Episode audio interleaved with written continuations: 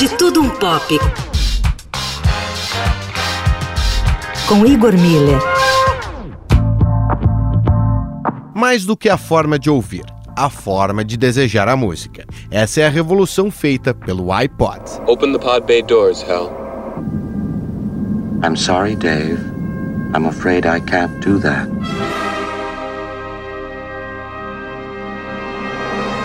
Quando um funcionário da Apple viu pela primeira vez o protótipo do aparelho, ele prontamente pensou numa frase do filme 2001, Uma Odisseia no Espaço, em que Dave, o protagonista do filme, diz para o computador: Open the Pod Bay Doors, uma referência aos veículos portáteis que se destacavam da nave principal. De fato, o design clean e funcional das parafernálias tecnológicas contidas no filme combinam perfeitamente com o design do iPod, e daí também o nome, que se identifica também com o termo portable device.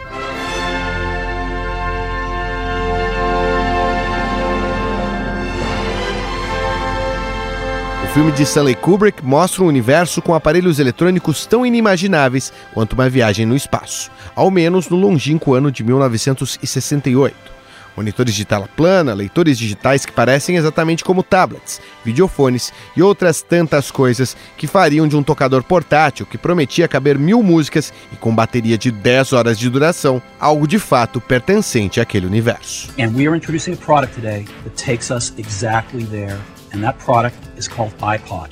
iMac, iBook, iPod. Mas como tudo que é genial, o iPod é uma confluência de outras grandes pequenas ideias gentilmente surrupiadas. A começar pelo design, esse que remete ao filme 2001, mas que curiosamente é de 20 anos antes. Ele é inspirado num radinho portátil lançado no ano de 1958, o alemãozinho Brown T3, de design arrojado, desenvolvido pela Escola de Design da cidade de Ulm. O conceito a gente já sabe. O fenômeno dos anos 80, Sony Walkman, colocou a música nas ruas e no íntimo das pessoas, já que o hábito de ouvir músicas com fone de ouvido e com liberdade de movimento foi algo que mudou a forma de se estar com a música. Até o nome, iPod, que acompanha as linhas da Apple como o iMac e o iBook, já teve uso comercial com uma linha de móveis de escritório dos anos 90. iPod, a thousand songs in your pocket.